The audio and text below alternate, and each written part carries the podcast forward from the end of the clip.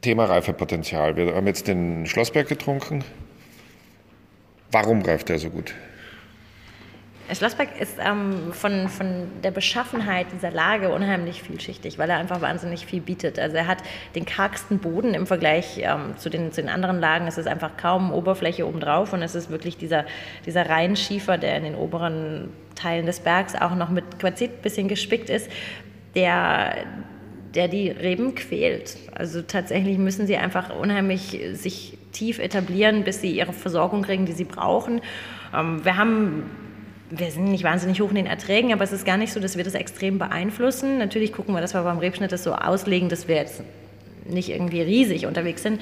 Aber alles andere regelt der Berg tatsächlich selbst, weil er einfach nicht mehr bietet. Und diese Arbeit, die die, die, die Reben dort zu tun haben, bringt sie, ähm, glaube ich, in eine, in, eine, in eine, Balance, die, die eine Tiefe bringt. Also sie, die Trauben sind sehr klein, die Konzentration ist sehr, sehr hoch in den Beeren.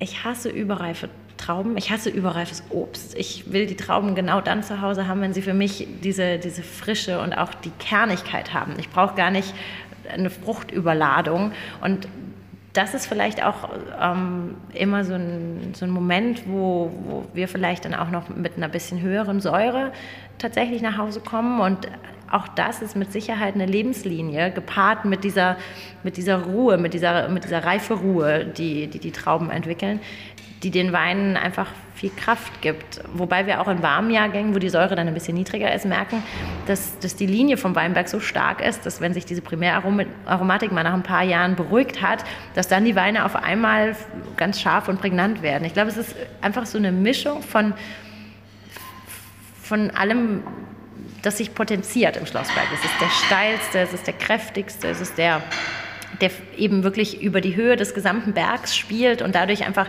ganz, ganz viel zusammenführt. Und jetzt gerade der 17er ist einfach auch wirklich, weil er in, in jedem Moment ähm, gut war, ist er so ein großes Cuvée. Also jetzt gar nicht von der Menge, sondern von den vielen einzelnen Puzzleteilen. Und diese Vielschichtigkeit, die muss auch erstmal zusammenwachsen. Das ist nicht so, dass wir Mitte Juli küvetieren und dann äh, am 1. August den perfekten Schlossberg da stehen haben. Sondern es sind wirklich eben diese, diese, diese Parts, die, die wachsen müssen. Und dieser Prozess braucht Zeit. Und deswegen braucht der Schlossberg auch Zeit, um groß zu werden, im Sinne von, von ruhig zu werden. Und man merkt auch jetzt, es ist ganz viel drin und man kann es vielleicht auch gar nicht richtig deuten, was es alles ist, aber es wird der Moment kommen, braucht halt zehn Jahre, ähm, bis man auf einmal merkt, ach Gott, jetzt ist so die, jetzt ist alles zusammen. Und das ist eigentlich der, der perfekte Moment. Und dann geht es aber immer noch weiter. Ne? Wo kauft man dann so einen zehn Jahre alten Schlossberg? Vor zehn Jahren bei mir.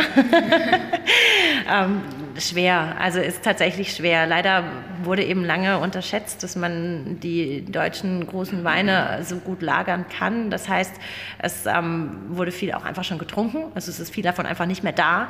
Das muss man ganz klar so sehen. Ähm, wir haben leider nur einen sehr überschaubaren Bestand, den wir, den wir immer nutzen, um zu überzeugen damit bei, bei Veranstaltungen, bei Genussmomenten. Man muss mit Glück irgendwie sich im Internet da mal hinterklemmen, aber es ist echt, ähm, ja, es ist schwer.